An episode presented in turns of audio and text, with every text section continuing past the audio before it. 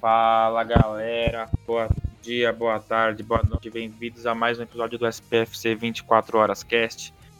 Estamos aqui, né? Temos muitos assuntos para debater: clássico majestoso, Libertadores, é, o Crespo virando notícia lá fora, o Gil saiu do BBB para nossa infelicidade, né? Isso também é mais um tema do podcast de hoje, claro que eu tô brincando. Mas é isso aí, então, para hoje nós temos dois comentaristas, nosso querido Christopher Henrique. Boa noite, Cris. É, boa noite, boa noite, boa noite, Igor. Bom dia, pra, boa tarde, boa noite para quem estiver acompanhando a gente. Difícil, viu? É, já não bastasse esse horário horroroso, um jogo que foi horroroso também, um resultado horroroso. Né? Vamos lá, né? É isso aí. Eu estou também aqui comigo, como o Cris já falou, Igor Narciso. Narciso. Boa noite, Igor. Boa noite, boa noite. Tô bem puto, mas eu, eu, eu tô. Eu tô. Sim, eu tô com um sentimento ruim, mas com pensamento positivo. Eu sei que tem muita coisa boa por vir aí, mas bem puto. Bem puto é, mesmo. É, é claro que fica essa sensação ruim, né? A gente. de que os gols foram puro vacilo do São Paulo, né? Primeiro gol ali, não sei se é um lance errado do Volpe e tudo mais, mas é que o time vacilou. O Piton também teve muito mérito em, em cobrar o lateral rápido. É, isso me, me lembrou até um pouco o gol contra o Palmeiras, né? Do, do Palmeiras, do gol do Rony no Brasileirão passado, que o, na falta, né? A falta vai para a bola vai para lateral na falta e o, o Abel Ferreira dá um passe para o zagueiro do Palmeiras bater a falta rápida e sai o gol na, na sequência.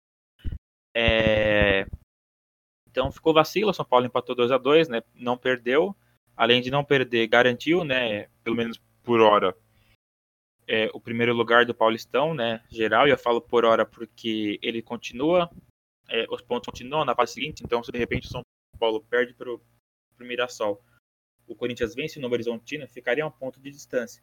São Paulo ganhando da, de, de Ferroviária ou ponto preta no, nos pênaltis e o Corinthians vencendo a Inter, que deve ser Inter de Limeira, o Corinthians passaria o São Paulo em, em pontos. Então, e aí o Corinthians viraria a melhor campanha. Mas, por hora, o São Paulo, o São Paulo garantiu a, melhor, a melhor campanha. Agora tem motivos para não mandar nenhum Crespo para Mirassol. Mirassol é longe. Mirassol é muito longe. É uma viagem cansativa, hum. chata. Sim, é, jogo...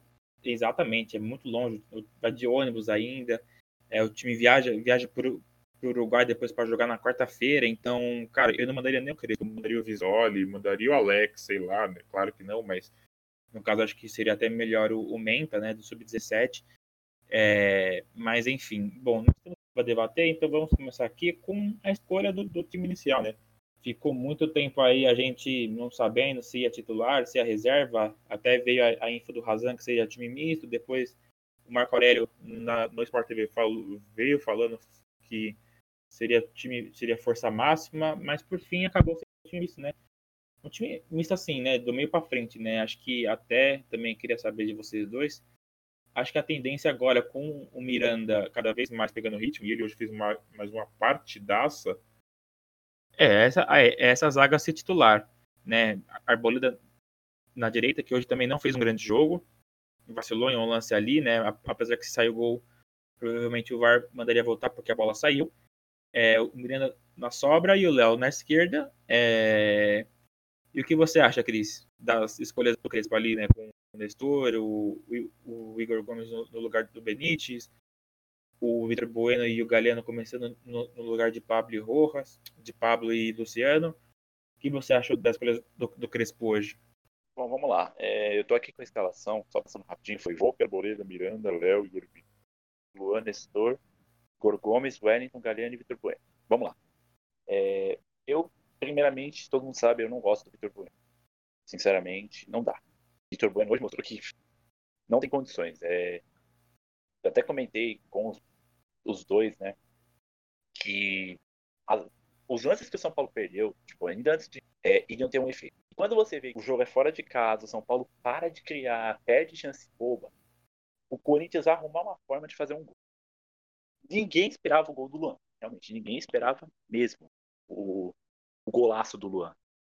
É, muita gente fala que foi falha do Volpe, erro do Volpe. É, para mim, eu vejo um erro do Igor Vinícius também na marcação.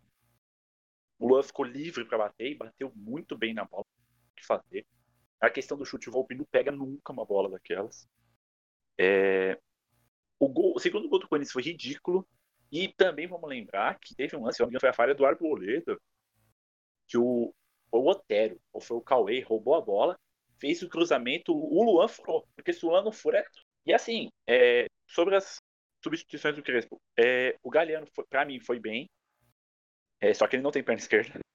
Mas ele fez uma boa partida, ele corre, ele deu, teve vontade. Eu achei que foi até um erro do Crespo ter tirado ele. Eu deixaria os 90. O Rodrigo Nestor foi uma boa ter colocado no lugar do Daniel Alves, que provavelmente deve ser poupado para quarta-feira, que na teoria é o jogo mais importante, né? Que é contra o Racing. Uh, o Wellington eu me decepcionei um pouco. E eu acho que ele sentiu um pouco da pressão do clássico. E, gente, desculpa, o Reinaldo tinha que ser titular nesse jogo. Me surpreendeu que ele não entrou, né? Por sinal. E sobre a defesa, é, Arboleda, Miranda e Léo, é aquilo que eu já tinha falado umas mil vezes. Tem que ser essa defesa até o Bruno Alves voltar a jogar bem. O Bruno não está em boa fase, para mim. Então, essa tem que ser a zaga, por exemplo, na quarta-feira contra o Racing. É o ideal. É, no mais, é, vendo as alterações que o Crespo fez durante o jogo, né, eu achei que ele já faria no primeiro, é, na volta do primeiro tempo, segundo. Me surpreendeu que ele não fez. É, e aí vamos às alterações aqui. Saiu o saiu o Rodrigo Nestor aos 20 minutos do segundo tempo para a entrada do Lisieiro. E também saiu o Igor Gomes, que pelo amor de Deus, não dá. Igor Gomes é outro. Já deu. Para a entrada do Luciano, que estava jogando como um ala, né? Tipo, na verdade estava jogando como um armador, perdão. Então foi numa posição que ele não é tão bom, né? E graças a ele também, graças a Deus, a gente empatou. É, aí também aos 33 saiu o Galeano, que para mim foi um erro. E entrou o Benítez, que para mim já devia ter começado desde o início. Mas também vale lembrar da tonelada de jogos que a gente tem. É, ele não tá como titular. E saiu o Vitor Bueno, entrou o Pablo. O Pablo de novo ajudando a gente, né? Não é, diretamente, mas indiretamente que foi ele que sofreu o pênalti é, feito pelo João Vitor, que é um moleque bom. Fez uma grande partida esse moleque do Corinthians. Jogou demais. Não, pode ver que de novo ele jogou bem, né? Porque no clássico contra o Santos ele arrebentou. E de novo hoje fez uma parte aço. Esse moleque tem futuro sim. Mas é aquilo, né? Tem que acontecer alguma coisa no finalzinho para prejudicar uma grande partida. E aí ele fez o pênalti no Pablo, que a gente até conversou antes, se o Corinthians tivesse é, empatado esse jogo, o Luciano é capaz de perder o pênalti. Eu não duvido nada. Não, não vou negar que eu estou um pouco chateado com esse resultado. É, é triste, porque a gente esperava ganhar esse jogo. Quando fez 1 a 0 acho que muita gente acreditava na vitória. E paciência, né? Agora foco no Racing, depois tem que ganhar do Mirassol, tem que levar a sério jogo a última rodada. Provavelmente vai ser um, por culpa de depois ter que ir pra, para o Uruguai enfrentar o Rentista. Mas a gente segue, né? Melhor campanha, isso é motivo para comemorar também. Mas decepcionados, né? Infelizmente. E aí, é isso aí. Só deixa, é, só deixa antes comentar, né, do Igor. É, o São Paulo, se eu não me engano, não era a melhor a melhor campanha, se eu não me engano, desde 2013. Quando o time ali, né, aquele time pós-Lucas aí, Luiz, o Luiz Fabiano, Ganso, Jadson, São Paulo acabou sendo a melhor campanha. Não tenho certeza agora se foi 2013 ou se foi 2011, mas foi algum dos ali. É, Igor, quero saber se você concorda com o Cris, é, né, do que ele falou, se você concorda que tem que, claro que tem que levar a sério, mas se, se você acha que tem que ir com o time pesado para Mirassol, né? Um time forte, ou você acha que pode mandar até o sub-17? É, e aí, Igor, o que, que você acha? Cara, assim, eu tô bem puto, como eu falei, eu tô bem puto por não ter vencido hoje. É, eu queria muito ter vencido, principalmente quando abriu o placar, como o Cris falou. Cria uma expectativa, porque a gente abriu o placar, tava muito bem no jogo até aquele momento até, na verdade, o final do, do primeiro tempo, o Corinthians tinha é, feito uma finalização no gol, que era, foi um chute de fora do Otero. É, e você cria expectativa, né? Você, você pensa, poxa, acho que agora vai, né? E acontece mais uma vez o que acaba acontecendo, que já é de praxe, né, naquele estádio. Não tem nem. Eu não sei nem muito o que, o que falar, né? Só corrigindo também, o gol do Luan foi aos 41 minutos, mas enfim. É, eu acho que sim, apesar de né, tá bem puto com o resultado, eu acho que sim, a gente tinha mesmo que ter ido com o time misto. É, sim, também concordo que a gente não precisa levar o time para Mirassol. Por mim, não iria nem o Crespo também, ficaria todo mundo concentrado, treinando, pensando no próximo confronto da Libertadores. É, até porque a gente já está classificado, a gente já tem a classificação geral do Paulistão também, que se a gente avançar né, até a final, a gente vai manter essa classificação, muito possivelmente, e a gente vai decidir todos os jogos em casa, teremos é, mais clássicos decididos em casa na, na próxima temporada, né? Se não me engano, são dois em casa e um fora. É, e essa, essa questão é muito, é muito, muito importante, é muito é bom de ter, principalmente a do mata-mata desse Paulistão, porque lembrando que o Paulistão desde o ano passado alterou e agora quarta, as quartas de finais e a semifinal são apenas um jogo, né, é apenas um jogo, né? Então você jogar no Morumbi dá um conforto a mais para o time para poder avançar uma possível final e tirar, né, esse tabu também que a gente não ganha o Paulistão desde 2005. É isso, só, só confirmando mesmo, São Paulo realmente não, não tinha melhor campanha desde 2013. É, naquela, naquela ocasião, São Paulo fez 41 pontos em 19 jogos. Naquela época ainda eram, ainda eram um, todos contra todos, né? Não tinha grupo. Aliás, foi o último ano de, desse com grupos. O São Paulo fez 41 pontos. E o segundo colocado foi o Mogi Mirim, cara. Olha para você ver lá, o, o Mogi acabou chegando na semi e caiu pro Santos nos pênaltis. Então, uma grande campanha aí do time do Mogi Mirim. É, mas é, então, é, falando do jogo agora, antes de entrar em análise e tudo mais, chances, eu queria saber de vocês se vocês acharam falta no lance do gol, né, do, do Luan, mesmo que não poderia anular pelo fato de que a bola saiu e o Piton bate lateral, se vocês acharam falta no Arboleda, aí eu já vou dar a minha opinião e eu particularmente não achei. Primeiro o Cris, depois o Igor. Para mim não achei. É, para mim é lance interpretativo, mas eu eu não marcaria. É, jogo de cor. Simples assim. E aí, Igor? Cara, eu também não achei falta. É, inclusive, eu vi muita gente nas redes sociais, no Twitter, no Instagram, é, comentando que a pessoa que deu choque no Arboleda, ela não foi na bola e ela foi apenas no Arboleda, o Arboleda saiu do campo. Eu acho que a pessoa foi no corpo do Arboleda, ela foi disputar a bola sim, é, e foi para mim lance normal de jogo. Para mim não é nem interpretativa, assim, minha opinião, pelo que eu entendo, pelo que eu conheço, é, pelo que eu acompanho de futebol. Para mim é lance normal. Normal. Muitas vezes o, o juiz ele deixa, né? O, o, juiz não, desculpa, o jogador ele deixa o corpo e o ombro para bater justamente no ombro da outra pessoa. Isso é normal. Ainda mais considerando esse cenário desse jogo, que esse juiz ele estava deixando muita coisa rolar. Então não seria essa faltinha que ele pegaria. É, um juiz mais criterioso talvez pudesse apitar falta. Mas esse juiz pelo cenário que ele apitou, pelo jeito que ele apitou, como ele apitou o jogo inteiro, ele foi coerente na decisão de não, de não dar.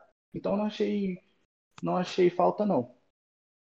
É, sempre vamos, vamos falar do jogo, né? Como o próprio Igor falou, um jogo bem pegado, né? Desde o primeiro minuto, assim, desde o segundo, cara. Se não me engano, com menos, com menos de minuto já tinha duas faltas marcadas, né? Uma, uma para cada lado, para variar a falta do Corinthians quem fez foi o Fagner, né? Depois, em sequência, ele já fez outra falta pesada também. As duas no Galeano, se não me engano, né? Até numa, acho que numa tentativa de querer impor respeito sobre o menino, né? É, isso, isso aí, a gente fala muito, muito do Fagner, mas isso aí também não é ele, né? Qualquer veterano que vai enfrentar um menino que é rápido sempre quer, quer impor o respeito. Mas então, é, o, o jogo foi mais pegado, né, mais brigado do que, do que jogado. Foram poucas chances né, criadas assim para ambos os lados. É, fora os gols, assim, cara, é, o São Paulo teve aquela chance com o Vitor Bueno quando estava 1x0 ainda, que ele, ele, ao invés de ir para dentro do gol, ele quis cortar para a esquerda que nem a boa e chutou no meio, do, chutou na mão do Castro. Também teve o lance do Vitor Bueno quando estava 0x0, que ele ficou cara a cara, o Castro pegou, o Bandeira deu impedimento mais ali, não sei se estava na mesma linha ali. Teve o lance do Luan, né, que o, que o, que o Cris falou, que o Arboleda vacilou, o Luan furou, mas também tem a questão que provavelmente a bola teria saído ali na, na lateral, então talvez o VAR tivesse interferido. Então não foi um, foi um, acho que hoje vontade não faltou para nenhum dos lados, nem para o Corinthians, nem para São Paulo. Faltou, acho que, não sei se bola, mas faltou um pouco mais de qualidade, mais um passe ali, né? O São Paulo, Igor Gomes muito abaixo, o Rodrigo Nestor muito perdido. Talvez ele sentir ali um, um pouco o clássico, né?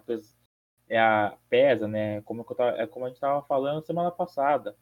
Pesa. É, é, o, o Nestor, por exemplo, se não me engano, jogou contra o Palmeiras e acabou jogando bem quando, quando entrou. Mas hoje pesa, por todo, por todo o tabu. É, e aí, Igor, o que, que você achou do jogo em si? Eu achei que foi um jogo bem, bem pegado mesmo. E só, só reiterando, é, reiterando né? É, o jogo não teve muitas faltas, porque o juiz não marcou, o juiz deixou o jogo correr bastante. E isso não é um problema. O problema, quando isso acontece, é o juiz deixar o jogo correr e dar uma faltinha que ele não estava dando anteriormente. O juiz ele foi muito coerente, eu achei muito boa a arbitragem, inclusive. É, a questão para mim é a coerência. Se ele deixa o jogo correr, ele vai deixar o jogo correr os 90 minutos. Se ele está dando falta boba, ele tem que dar falta boba em todos os 90 minutos. E ele foi muito coerente no que ele estava é, propondo, né, como ele queria que o jogo rodasse. É, eu também achei que não faltou, muita, não faltou vontade né, do, do time, tanto nosso quanto do Corinthians. Os dois times querendo ganhar. O padrão do Crespo né, nos últimos jogos. E, cara, eu gostei bastante. Gostei bastante. Apesar de ficar puto com o resultado, e aí, Cris, o que você achou? Você concorda com o Igor? É bom, bom lembrar também né, que o São Paulo mantém a sequência invicta agora, são 19 jogos sem perder, 8 vitórias e um empate. E bom lembrar também que o São Paulo estaria invicto na temporada se não fosse aquele escândalo e no Horizontino no pênalti em cima do Luciano, né? Quer dizer, claro que seria invicto se no caso o São Paulo fizesse o gol de empate ali no pênalti, mas o São Paulo teria, teria a chance de empatar. São Paulo foi que o São Paulo perdeu, né, nessa temporada de 2021, né, não no ano, porque o ano começou com a temporada do ano passado. Mas e aí, querido, o que você achou do jogo? Você acha, você acha, você acha que foi isso mesmo? Você acha que faltou alguma coisa? Você acha que poderia ter ali, talvez, começado realmente com o Luciano no, no lugar do Vitor Bueno? O que, que, você acha? Bom, mano, é... você até falou, vou pegar duas coisas que eu queria citar. É, você tinha falado do lance do Vitor Bueno e foi ali mesmo que eu já me preocupei. Porque assim, quando você está ganhando de 1x0 fora de casa, a primeira coisa que você tem que pensar é fazer o segundo e matar o jogo.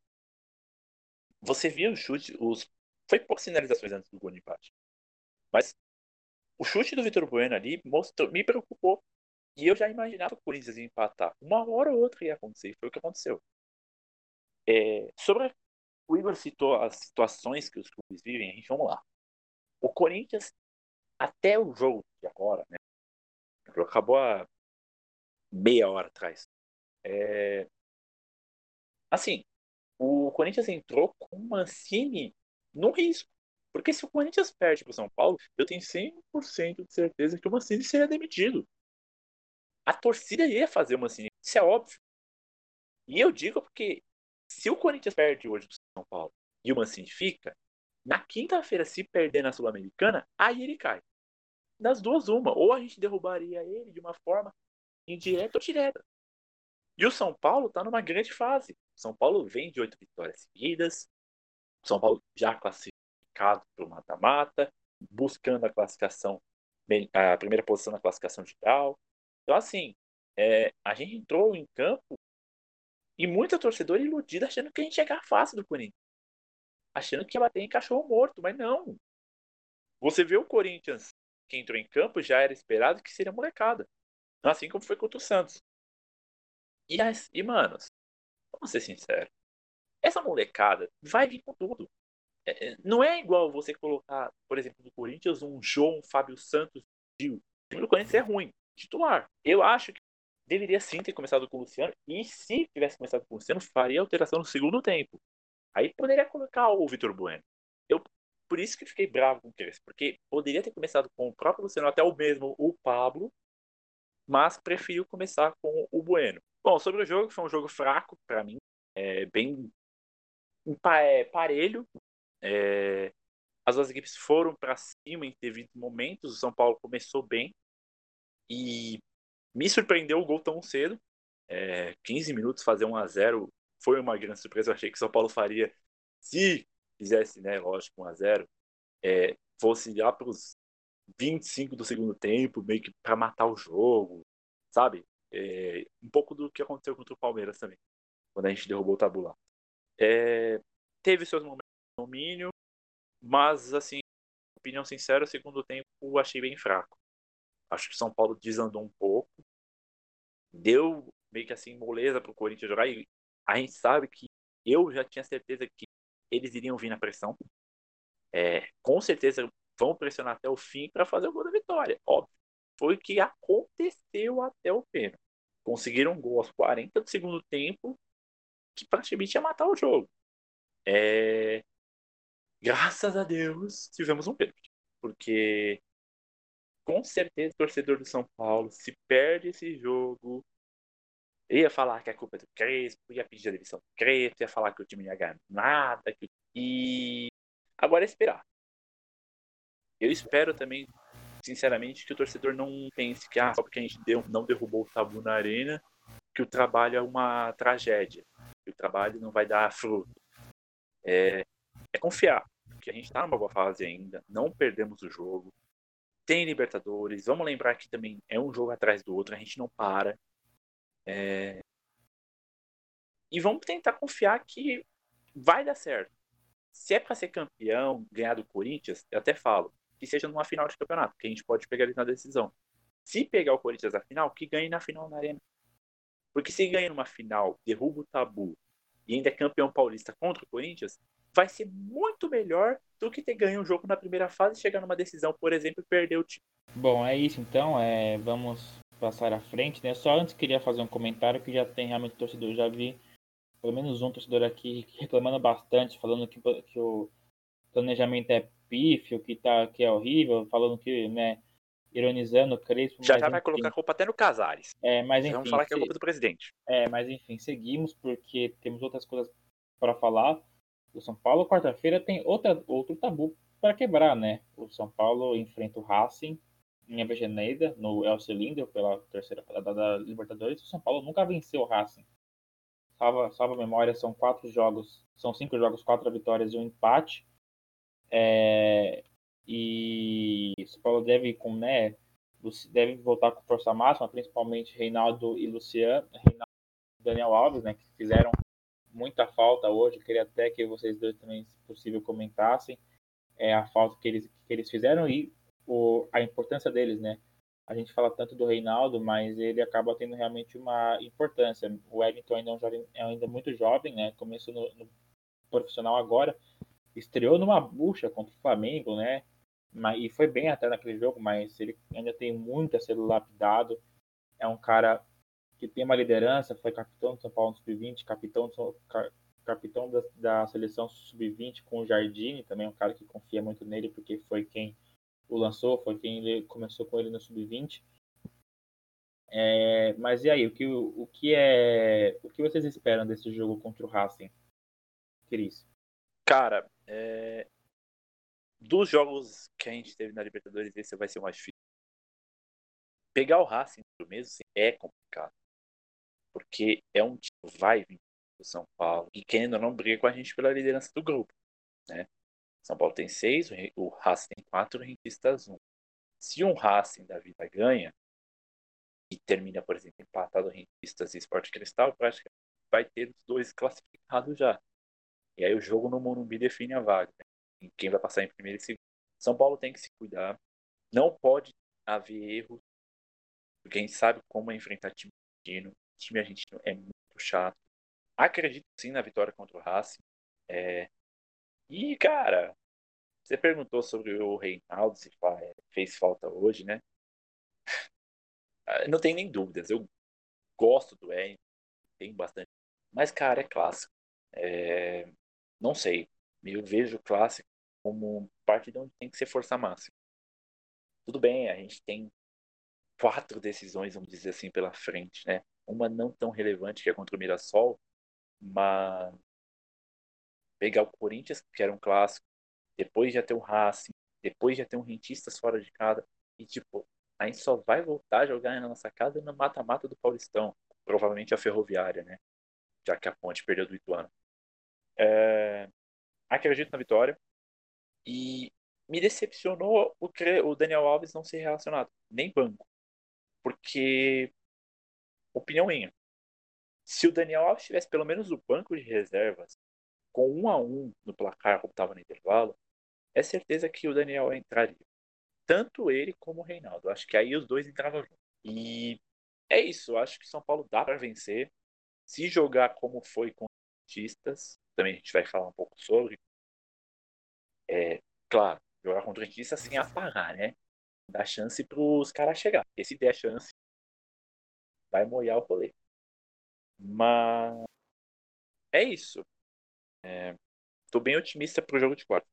É, o Igor, também né, é bom, bom lembrar que o São Paulo, além de nunca ter do Racing, o São Paulo tem uma vida bem complicada na Argentina, né? O São Paulo dificilmente vence lá. A última vitória, se não me engano, foi realmente a virada contra o River em 2005, né? Nem sei se foi virada, né? Mas ganhou a, a vitória por 3 a 2 acho que, acho que nem foi virada. O São Paulo sai na frente com o gol do Danilo.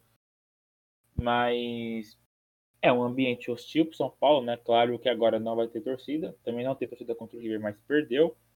O Racing não é um time bem treinado, né? Até tem, até tem bons jogadores. Tem o Mena, né? Tem a lei do ex aí com o Mena, né? Vai saber. Mas o sabe que é capaz de tudo. Mas que não parece ser, ser bem treinado, né? E é só, é só ver pela torcida, né? O, os torcedores do Racing detestam o Pise, né? Querem ele mais fora que ele aria fora o mais rápido possível. Inclusive, eu acho que esse jogo do São Paulo até pode ser determinante é, para a sequência do PIS no campeonato. E o São Paulo, se, por, se acaso vencer, é, o São Paulo já sai com a possibilidade de se classificar com uma vitória no, no, no Uruguai, né? Porque é bom lembrar que na última, é, que claro que porque o Racing ainda vai, vai pegar os outros dois e pensando que o Rentistas eu acho que, é, é pelo que eu vi dos dois times, o Rentistas é, é favorito ao, contra o, Sport Cristal por jogar no, no, no, Uruguai. Então, pensando nisso, né, o Rentistas vença o Sporting e o São Paulo vence o Racing, o São Paulo vai com uma vantagem muito boa para o Uruguai, até porque Racing e Rentistas se enfrentariam na última rodada, né? Então, um acabaria matando o outro. E aí, Igor, o que você espera para quarta-feira? Antes do Igor falar rapidinho, é, eu fui procurar aqui sobre o retrospecto do São Paulo contra time argentinos. O São Paulo só venceu três partidas, isso eu vou contar o tempo normal, é, contra clubes argentinos fora de casa. Foi em 72 contra. Ou, na verdade, foi em 1995, quando ganhou do Boca de 3 a 2 com gols do Amarildo e do Caio. E 2005, quando ganhamos do River, que o Gustavo citou.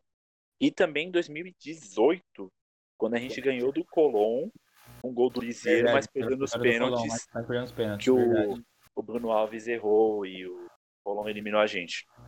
E aí? Agora você pode. Olha, eu, eu acho o seguinte da Libertadores. Uma coisa que meu pai me falou a vida inteira, uma, uma pequena frase do Tele, e eu eu concordo 100%. É, Libertadores, a gente tem que fazer o arroz com feijão. O que é o arroz com feijão? Ganhar no Morumbi e o que vier de fora é lucro. É, seria perfeito? Seria perfeito ganhar do, do Racing? Seria. Mas Libertadores se ganha. Libertadores não se dá show. É, um deslize contra o Racing não seria o fim do mundo. Porque, como eu falei, é um jogo fora de casa e também o que importa é a gente fazer o nosso papel de casa. Com os pontos que nós temos, seis pontos, mais seis que nós temos dois jogos em casa, já é 12, dificilmente alguém tira a nossa vaga. E é assim que tem que ser. Mata-mata, a mesma coisa, faz o resultado em casa, o que vier fora é lucro. Eu, jogo, eu penso dessa forma, mata-mata, Libertadores, para mim se joga desse jeito. Então, se ganhar, perfeito. Perfeito.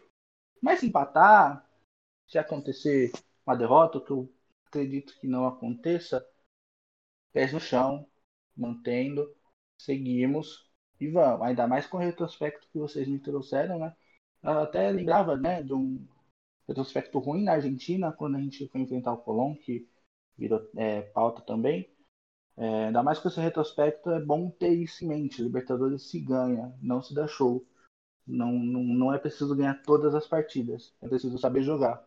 O time sabendo jogar como está demonstrando, é o que importa. Seguimos a nosso objetivo, a nosso foco. E só sobre o Paulistão também, é, vai começar uma maratona de jogos, como eu tinha citado no episódio anterior. A gente vai jogar, se eu não me engano, deixa eu só confirmar aqui. A gente joga agora dia 5 contra o Racing, dia 9 contra o Mirassol. Dia 12 a gente pega o Rentistas no Uruguai e no dia 14 nós já temos a quarta de final do Paulistão. No dia 18 nós temos o jogo contra o Racing no Morumbi. Então é correria, vai ser bem pegado, vai ter bastante jogo pela frente. E, é, como você também, tinha que poupar hoje, não tem que levar ninguém para Mirassol. E o foco é Libertadores e mata-mata do Paulistão, que é o que vale, que é o que importa pra gente no momento. É, eu só queria também falar outra coisa, que aí eu achei muito positivo. Na hora do gol do Luciano, o Luan vai até o Arboleda e pede desculpas por ele ter falhado no gol. O, o Arboleda responde para ele assim: não foi você, não foi você, foi todo mundo, fica tranquilo. Eu só queria então ressaltar, né, que é um ponto importante, cara. O Arboleda fazer isso, né, assumir como uma liderança e tal, é, acho que bem, bem importante isso. Ele, depois de tudo que ele passou ali com os problemas, né, pegou um belo de um banco com, com o Diniz, é, e, de, e depois quando foi titular ele foi muito bem, né, ele fez grandes partidas, então eu acho que ele tem amadurecido bastante, né? Não só dentro de campo, mas como, mas como fora de campo também. Então, eu não sei se vocês dois querem comentar alguma coisa, mas é, acho que é, um, é, uma ação bem importante do nosso querido Ar, Arboleda. É, querem falar alguma coisa dele? Ah, então, é, assim, eu até gostei da atitude, mas, cara, o Arboleda não tem muito o que falar, não. Sobre a partida, foi péssimo. A partida dele foi horrorosa, um desastre. Então, ele deu muita sorte, cara. O Corinthians não fez o gol numa falha dele. Se acontece, mas aí aparecer torcedor falando, ah, mas o Arboleda tinha que ser palmeirense e entregar pro Corinthians. Ah, o Arboleda é horroroso. O Arboleda tem que sair do time, bora crescer. Tem que isso. Mas gostei da atitude. O Luan fez certo também, né, mano? Desculpa, ele sabe que errou. Ele não vai se achar melhor de todos, sabe? Quer falar alguma coisa, Igor? Essa, essa questão do Luan, ela mostra uma união do time.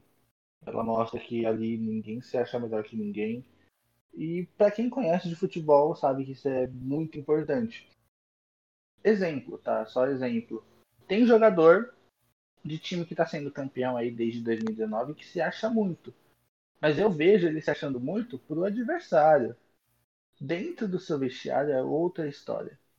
Então você vê essa, essa união do, do grupo, mesmo em um momento de adversidade, que foi um gol adversário, é, mostra que o time ele está querendo. O time ele tá querendo. Como posso dizer? Ele está querendo algo maior do que uma visibilidade só para a pessoa, só para o jogador é, o Luan, o Arboleda, qualquer outro do time, ele não está querendo mostrar o futebol dele para outra pessoa, ele está querendo mostrar o futebol do São Paulo para a América Latina, para o mundo, é, para ganhar coisa grande, né? Então, essa união do time, quanto mais entrosado o time é, quanto mais amigo o time é, a gente pode ver nos bastidores, quando a gente ganha do Palmeiras, o time comemorando muito o aniversário do Bruno Alves, o Bruno Alves se sentindo bem, bem à vontade, né? Com, com um, um elenco, né? No, no, vestiário. Fora outros, outros pequenos vídeos, né? Que o São Paulo acaba postando. É, dá para ver que o pessoal ali se gosta, é um clima bom, é um, é um clima unido, né? E a união leva o time à frente. Eu, eu gosto desse tipo de atitude, é, ainda mais do Luan, que não esperaria diferente vindo de Cotia. Cotia forma caráter, Cotia forma jogadores é, não só bons dentro de campo, como fora de campo. E o Luan já demonstrou muitas vezes que ele é essa pessoa mesmo, de que é muito humilde. É, teve um dia uma história, né, quando eu estava no Morumbi, ele tinha acabado de subir para a base, isso foi em 2018. É, pessoal costuma ir até o estacionamento, olhar né, os jogadores, pedir uma foto, conversar um pouco, na medida do possível, né? E o Luan, esse dia ele passou, cumprimentou, foi super gentil, com muita humildade, tem até uma foto com ele, é, nós dois bem mais novos, né? É, e cara, não tem nem o que falar. Eu, eu gosto desse tipo de coisa, tanto do Luan quanto do Arboleda. Bom, então é isso, é, vamos seguir aí. O Cris falou né, que o Cris e o Igor falaram aí que Libertadores não tem jogo fácil, e realmente não tem mesmo, e isso ficou muito comprovado na, na, na quinta-feira, né?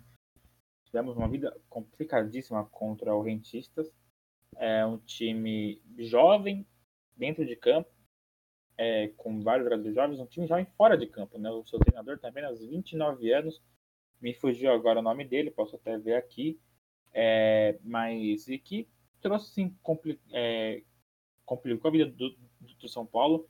O treinador é o Martin Varini, é, complicou bastante a vida do São Paulo, apesar de que o São Paulo ter, ter ganho o jogo, empatou com o Racing, claro, e tomou não escanteio ali que o Racing bateu, tomou o gol só no fim, estando com a, claro que estava com a mais, poderia ter até vencido o jogo, Acho que o Rentistas vai dar um, vai dar um trabalho aí no grupo.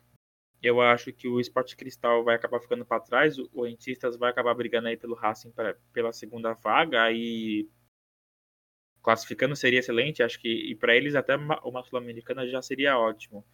Mas e aí, Igor? Como que foi o jogo de quinta-feira? Você achou que seria mais fácil, né?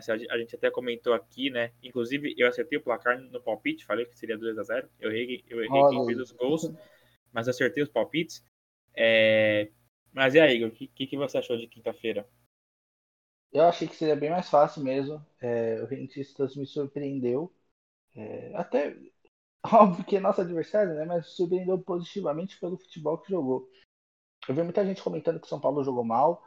Eu discordo. O São Paulo, dentro da proposta, jogou bem. É, o problema é que encarou um time muito bem armado, cara. Um time muito bem armado defensivamente e que fechava todo canto do, do, do campo, né? Foi um time muito chato de jogar contra. Um time que quando você olha os jogos contra o Racing, contra o próprio São Paulo, você entende por que, que arrancou um empate contra o Racing e você entende por que, que deu tanta dificuldade para o São Paulo. Acho que nesse estágio, né, por mais que não tenha jogo fácil, já dá para acho que já dá para colocar como certo é, uma uma tranquilidade para o São Paulo nesse grupo e realmente a vaga fica, a segunda vaga né, vai ficar entre Racing e o Rentistas, né? Como eu citei, o Rentistas é um time muito bem treinado, que fechou o campo, não deixou passar, e você entende o porquê é, empatou com o Racing, deu tanta dificuldade. É um time bem chatinho de jogar time de Libertadores. Time chato, chato, chato. chato. E aí, Cris? O que, você achou? Você achou que seria mais fácil? Você esperava essa essa complicação aí. Vamos lembrar que o Rentistas é um time bem diferente daquele que ganhou o torneio Apertura, né? O Rentistas ganhou a Apertura no Campeonato Uruguaio, quase caiu por, por ter feito uma péssima campanha no Clausura. E ali acabou classificando ali, né, na, na, naquela semifinal ali contra o Liverpool nos pênaltis, o Rossi, goleiro, pegando três. Ele que estava muito nervoso no jogo de quinta-feira, né, quase, quase entregou ali alguns lances, né? Foi agarrar a bola e acabou soltando. Teve outro lance que ele acabou soltando no pé do Luciano. O Luciano, na forma de fazer o gol, não, não viu o Pablo e acabou perdendo a chance. Mas e aí, Cris, o que você achou do jogo de quinta? Esse lance me irritou. Olha, esse lance do Luciano foi para matar um. Eu, ali eu pensei que o São Paulo até não ganharia do Rio. Cara, eu até falei no, no podcast da semana passada. Eu já sabia que o São Paulo não teria vida fácil contra o Argentina. É, os caras iriam vir pelo jogo de uma bola, isso é óbvio, e foi o que aconteceu. É, vieram fechadinhos, jogaram até que bem, tiveram suas chances, inclusive uma foi com 29 do segundo tempo, uma falta praticamente na linha da pequena entrada da grande área, o Volpe espalma pro meio da área, ela desvia e vai para fora. Eu acho que ali matou uns 15 torcedores. Porque assustou. Verdade. Assustou muito. E. Mas assim, achei uma partida até que boa do São Paulo. teve seu defeito de ter apagado, deixado o rentista jogar. Vamos também lembrar que o um pouco, para mim, cavalo, né, fez bastante falta. Teve uma falta que causou a expulsão do, é, de jogador rentista no Daniel Alves. E aí todo mundo já pensou que o Dani também tinha se machucado, né? Mas também vamos lembrar que cobrança de pênalti do Reinaldo. Até falei. Puscas, Puscas. Até falei isso na thread que eu fiz no Twitter. O Reinaldo tem um fator a favor que é cobrança de pênalti. O que ele bate pênalti bem é inacreditável. Se não me falha a memória, o último pênalti que ele perdeu foi contra o Goiás, 2019. Quando o, o último e o único. O último e o único na carreira dele. E foi só para derrubar Exatamente. o Exatamente. Então, assim, é, você vê a fase. O cara sabe bater pênalti de uma forma incrível. E a cobrança contra o Rentistas foi uma das melhores que eu já vi. Ele bateu perfeito no ângulo, matou o, goleiro, o Ross, que foi pro outro, e decretou a vitória. É, o Gustavo até falou que vai dar trabalho, pode ser termine até em terceiro, e eu não duvido. É, vamos acompanhar bem esse jogo contra o Sport Cristal que eles vão fazer e ver se eles vão ter essa capacidade, né?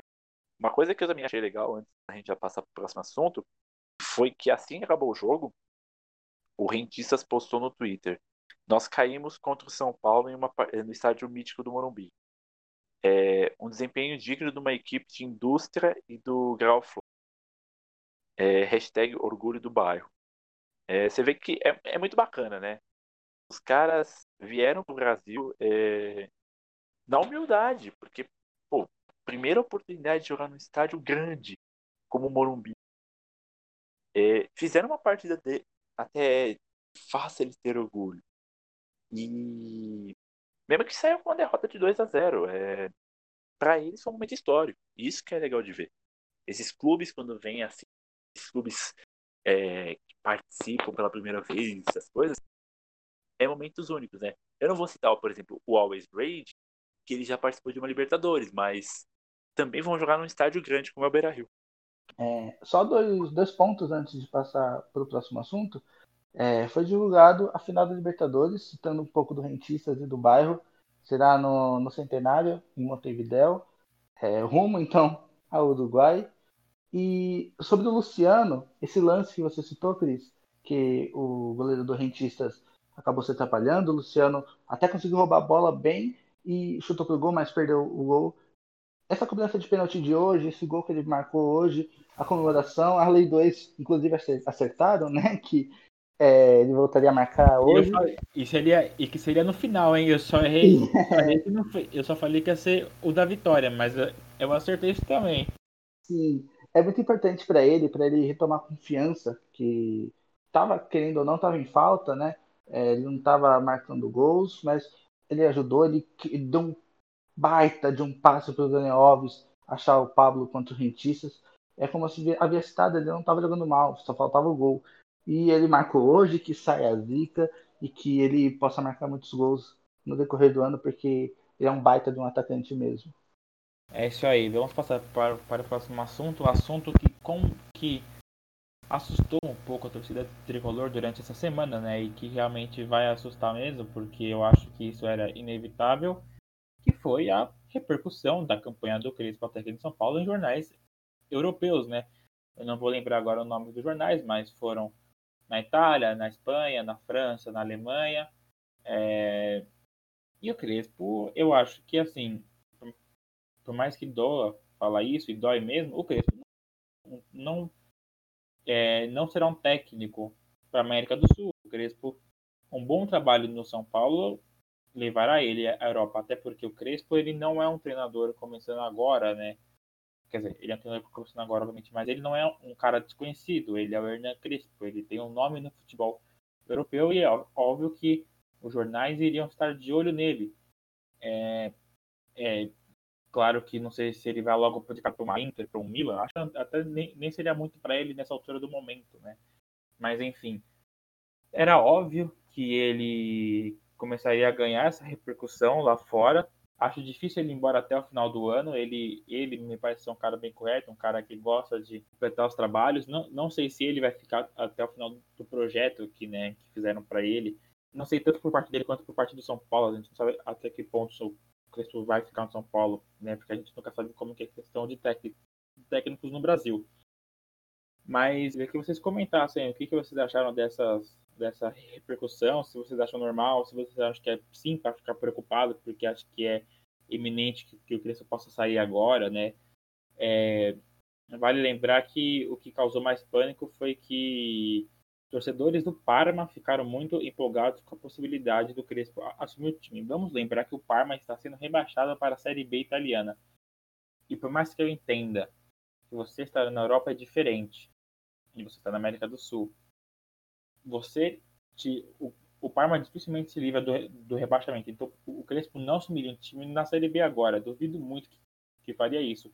É diferente do que fez, por exemplo, o Cudê. O Cudê saiu do Inter, que estava em Libertadores, estava ao salto do rebaixamento num, num torneio que ainda estava no começo. E ele conseguiu fazer isso muito bem, né? Aliás, o Parma já está rebaixado, tá? O Parma já está praticamente rebaixado. Mas no caso do o Celta para ali pro meio, pro meio de tabela ali, talvez sonhe ali com uma Liga Europa, com uma Conference League, né, nova competição, mas que é um caso totalmente diferente do Crespo. E aí eu queria que vocês comentassem sobre isso, começando pelo Cris. Cara, é, sobre essa repercussão que o Crespo vem recebendo nos dias de jornais internacionais, já era esperado pela fase que o São Paulo vive, pela grandeza que o São Paulo tem, e também pelo nome Hernan Crespo é, passa pelo mundo. Todo mundo sabemos que o Crespo foi um dos grandes jogadores do futebol argentino. É... Não me preocupa de momento uma possível saída do Crespo no meio do ano, porque dá para ver que ele acredita no projeto, dá para ver que ele tá gostando do São Paulo. E pelo que o São Paulo tá fazendo por ele, eu acho que também, vamos só lembrar, a gente tem um Murici ali opinião minha. Acredito eu que se o Crespo recebe uma proposta de fora do Brasil, o Murici vai sentar para conversar com ele e vai ver se o Crespo quer mesmo ir ou não. E eu não duvido que o Murici faça a cabeça do Crespo ainda ficar pelo menos até o fim do projeto. E aí depois ele pode arrebentar pelo. É, opinião minha sincera. É, se a gente deixar e seguir desse jeitinho, com pés no chão, jogo a jogo, confiando, cara, vamos colher os frutos sim. O time tá certinho. Não é por culpa de um empate que a gente não vai se abalar e falar, ah, perdemos tudo. Não, não perdemos. Então, assim, é...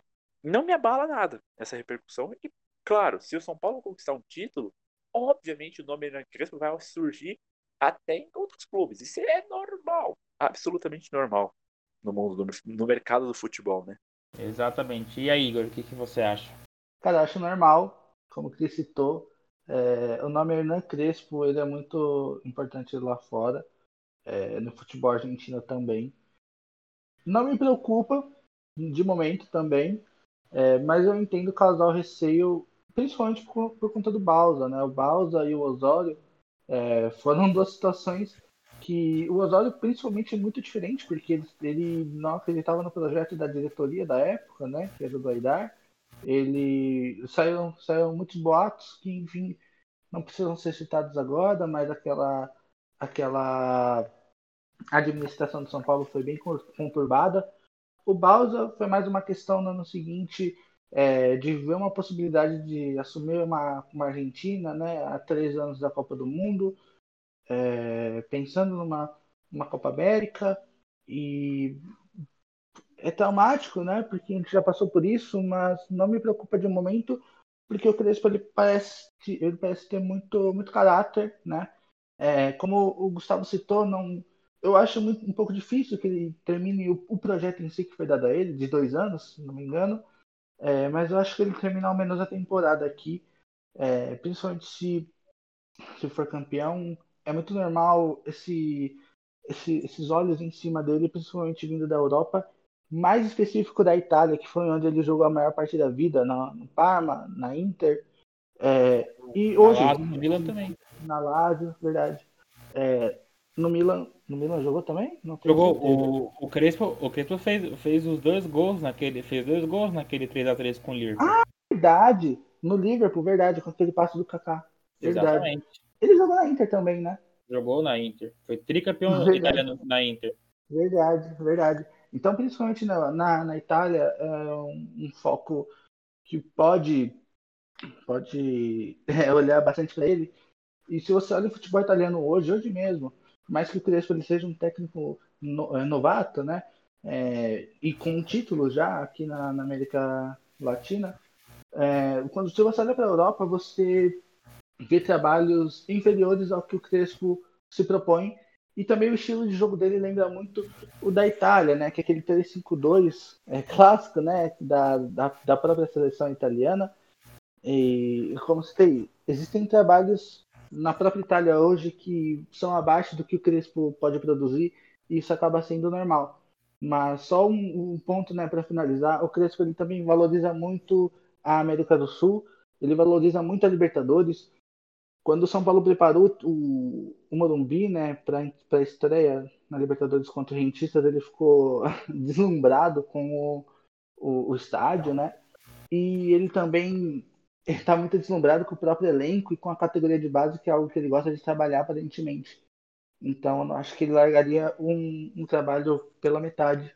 Mas o projeto eu realmente acho um pouco difícil que ele cumpra né, esse contrato. Mas também acho natural, principalmente se conseguir conquistar títulos relevantes esse ano. É bom lembrar só também, né, que até que o, que, o, que, o, que o Igor falou, né, citou dele ficar deslumbrado, o São Paulo colocou a frase, né, né, dele, eu não vou me arriscar no espanhol, mas a frase diz aonde não chegam as pernas vai chegar o coração, né? O São Paulo colocou a frase em espanhol e o Crespo ficou realmente você via, você via na, na, cara dele a emoção. E só com isso que o Cris citou, né, da, com que, desculpa, que o Igor citou da América do Sul, cara, o Crespo pode ser o substituto, teoricamente, natural do Galhardo, né, no River. O Crespo também tem uma história no River, foi campeão argentino, campeão da Libertadores em 96 como, como jogador e pode acabar acontecendo na hora quando, quando o Galhardo sair do River, o, o Crespo acabar sendo o substituto. Mas é isso, eu acho que é isso que a gente tem para falar de, de, desse assunto. Vamos para, vamos para os palpites. Dois jogos. Racing São Paulo, 7 horas na Argentina. Na quarta-feira, jogo no El Cilindro. E São Paulo e Mirassol, e Mirassol e São Paulo no fim de semana não tem data ainda. Não se sabe se será no sábado ou domingo. Eu acho. Nem hora. Não tem nem hora. Né? Eu acho. Eu arriscaria que seria no sábado, por falta do São Paulo jogar, na, na quarta é, contra o Rentistas, então acho que pode ser que o jogo acabe indo para o sábado de noite. É, e aí o domingo ficaria livre, né? Para todo mundo. Tem que São Paulo por mais nada no Paulista, né? Porque esse, esse jogo é realmente para testar a molecada. E no domingo todo, todo mundo pode aproveitar o Dia das Mães com a sua mãe em paz. É... Enfim, vamos, vamos para os palpites. Eu começo Bora. com o Cris. Cris, palpites para Racing Faz os dois e São seguidos? Paulo. Faz os dois seguidos. Palpites para Racing e São Paulo. Beleza. Bom, é... como eu falei, vai ser um jogo difícil. Eu vou de mim. 1x0 para São Paulo. Como disse Fernando Camargo, se tem gol todo ano é gol do Luciano. Ele que vai fazer o gol, vai voltar a ser nosso artilheiro. E contra o Mirassol? Aproveitando contra o Mirassol, é, Mirassol classificado, brigando para pela terminar em primeiro no grupo e jogar em casa, né? Vamos lembrar que o Guarani, o Novo Horizontino, e a disputa ali do grupo D, né? Tá bem acirrada, inclusive, também por culpa do Santos ainda ter chance de classificação, né? Uhum. Uh, só lembrando que o Mirassol joga hoje, está gravando no já na, na madrugada de segunda. Mirassol joga hoje com a Ferroviária. Então, provavelmente, quando vocês ouver, estiverem ouvindo o podcast, é, já vai ter saído o resultado. Se o Mirassol ganhar da Ferroviária, vai a 20. E aí, o Guarani teria que vencer os dois jogos, o Mirassol perdeu os dois. Um ele vai perder. São Paulo vai finalmente ganhar no Mirassol. Vai reverter a tragédia do ano passado. Vai ganhar bem. 2 a 0 São Paulo. Vou me arriscar. Deve ser a molecada, então provavelmente o gol vai ser Eu torço muito para que seja um do Thales Costa. Se ele entrar, vai fazer, e um do Benítez. E aí, Igor, seus palpites? Uh, cara, contra o Racing, eu acho que vai ser um jogo muito difícil. Muito difícil. Eu acho que vai ser um jogo que. São dois times que chegarão no mata-mata da Libertadores, na minha opinião. E eu acho que esse jogo vai terminar 1 a 1 1 a 1 bem pegado, bem pegado, bem clima de Libertadores na Argentina mesmo. Acho que vai terminar 1 a 1 O nosso gol será feito pelo Pablo. e contra o Mirassol, cara, eu não vou apostar, eu não vou apostar não, né? Eu não vou palpitar uma derrota do São Paulo nunca. Mas não me surpreende se acontecer. Principalmente se o Crespo não mandar ninguém, que é o que eu faria. É, ainda mais um Mirassol que está bem no campeonato. Mas essa derrota também, né, se acontecer, ela não. É não, bem não teria. É bem relevante, exatamente. Por ser o SPFC 24 horas cash, um a um também. Mas esse eu acredito bem mais no resultado negativo do que positivo.